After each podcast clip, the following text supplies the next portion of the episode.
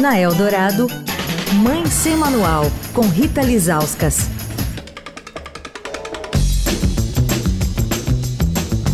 Oi, gente, Mãe Semanal de volta essa semana com a educadora parental Elisama Santos, que está lançando o livro Vamos Conversar, um pequeno antimanual de comunicação não violenta para a vida real, seu sétimo livro. Elisama, quando a gente pensa em relacionamentos, não só com os nossos filhos, né? Você acha que mesmo que instintivamente a gente acredita ser mais fácil reagir ali de uma forma intempestiva do que ser empático, do que ter conversas respeitosas? Então, eu não sei se eu diria mais fácil. Eu acredito que quanto mais próxima a pessoa é de nós, maiores são as nossas expectativas nessa relação. Como as nossas expectativas são maiores, as nossas frustrações acompanham o tamanho da nossa expectativa.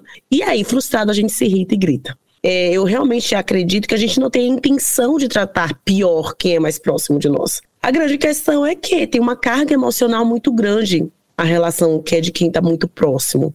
E com essa carga emocional maior, a gente também tem menos filtro. Quanto mais próximo, mais eu confio nesse amor, mais eu confio nessa relação, nessa proximidade, mais eu testo ela, né? Mais eu sou eu, menos máscaras eu uso nessa relação.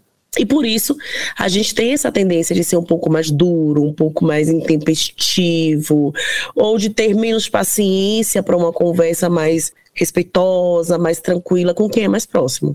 Quem tem mais chance de você gritar? Com a pessoa que você está entrevistando pela primeira vez na sua vida ou com o teu marido quando ele errou? A gente grita mais, a gente briga mais com quem é mais próximo.